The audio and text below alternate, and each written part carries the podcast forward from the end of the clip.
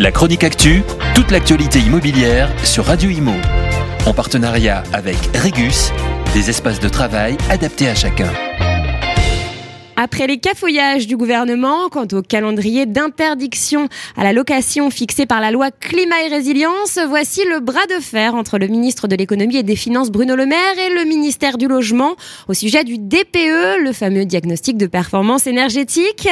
En début de semaine dernière, Bruno Le Maire a confié dans la presse qu'il faudrait changer le DPE puisque selon le ministre, ce n'est pas un bon indicateur.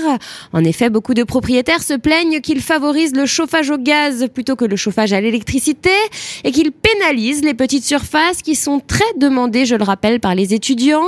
En réponse à cela, le ministère du Logement a évidemment désapprouvé la position de Bruno Le Maire. L'entourage de Patrice Vergrit, ministre du Logement, a même affirmé qu'aucune évolution à court terme du DPE n'est envisagée, que ce soit dans la méthode de calcul ou dans les modalités.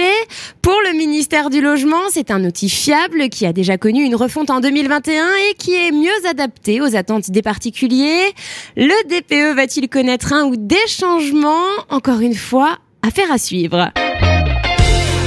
La chronique actu, toute l'actualité immobilière sur Radio Imo. En partenariat avec Regus, des espaces de travail adaptés à chacun.